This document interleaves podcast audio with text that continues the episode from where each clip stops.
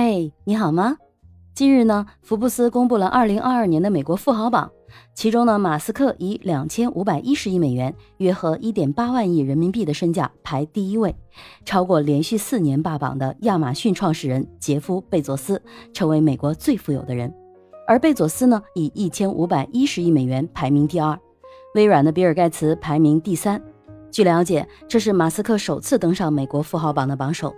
那今年财富损失最大的呢是扎克伯格，今年也是他自2014年以来首次跌出榜单的前十位，他的财富蒸发了将近740亿美元，包括比尔盖茨、拉里佩奇和谢尔盖布林在内的榜单前二十中的其他八位科技富豪，总共损失1880亿美元的财富。我是麦田新生，今天我们就来聊聊这位51岁的马斯克，他能够成为美国的首富，他做对了什么？马斯克无论是收购特斯拉，还是火星计划，还是最近呢收购推特的事件，都让他成为了一个极具争议性的人物。我努力的保持中立，表达一下我粗浅的看法。那么我看到他成功的第一个因素呢，就是坚定的梦想。有人采访马斯克成为美国首富，问他感受是什么，他说其实没什么。再问他特斯拉的销量如何，他说还可以吧，特斯拉只是我的小产业。那记者最后问他。那你的最终梦想是什么？他说：“我的梦想是早日移民火星。”相信他没有说假话。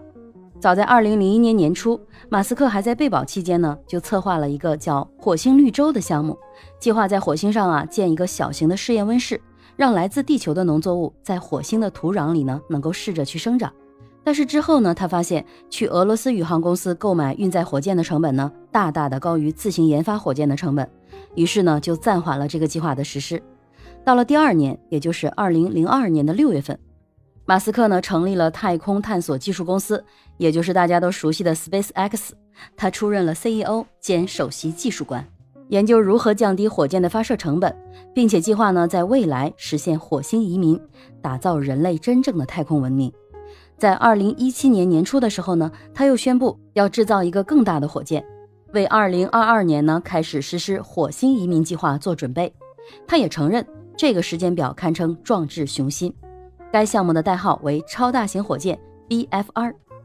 二十一年过去了，这间 SpaceX 呢还没有实现盈利，火星计划呢也还没有实现，但是他仍然能够通过不断的去售卖自己的梦想，争取投资，并且在二十一年之后仍然初心不改，真的不容易。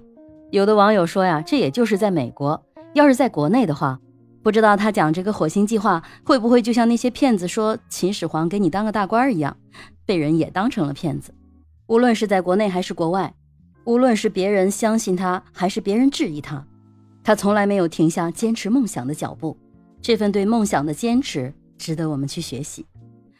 那第二个呢，就是会作秀，他利用一切的机会来宣传自己。举个例子。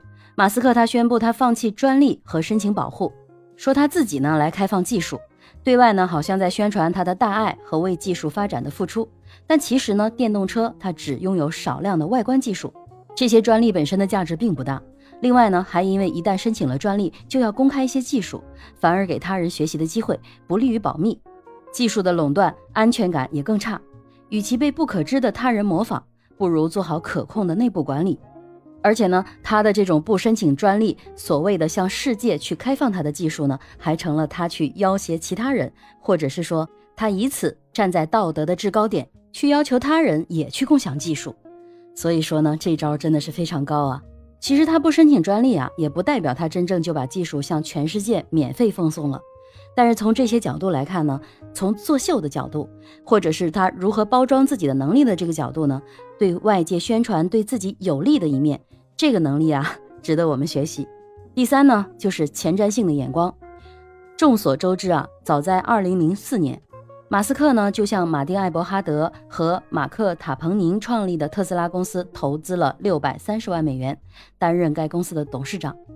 而到了三年之后，也就是2007年的十一月三十号呢，创始人马克·塔彭宁呢就被要求离开公司，具体原因呢被拒绝透露。到了二零一八年的十一月的时候呢，马斯克又被董事会投票要求离任董事长一职，并且呢，此后三年他没有再次被推选为董事长的资格，将继续担任首席执行官。从这些人事变动中，我们可以看出特斯拉内部的争斗啊，从来没有停止过。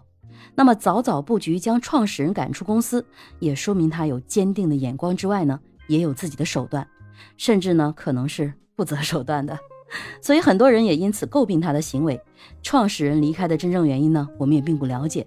但是这并不影响特斯拉作为马斯克的一项他至今为止投资的最赚钱的公司。由此呢，也可以见证他超前的投资眼光，或者说在这些权力的游戏背后，他仍然能够立于不败之地，靠的也不仅仅是眼光。有人说马斯克富有激情，天马行空，勇敢大爱；也有人说呢，他是骗子，疯子。那么，到底是坚定的信念呢，还是坚定的画饼呢？火星移民计划能否实现？我们拭目以待。我是麦田新生，关注我，收听更多的成长话题吧。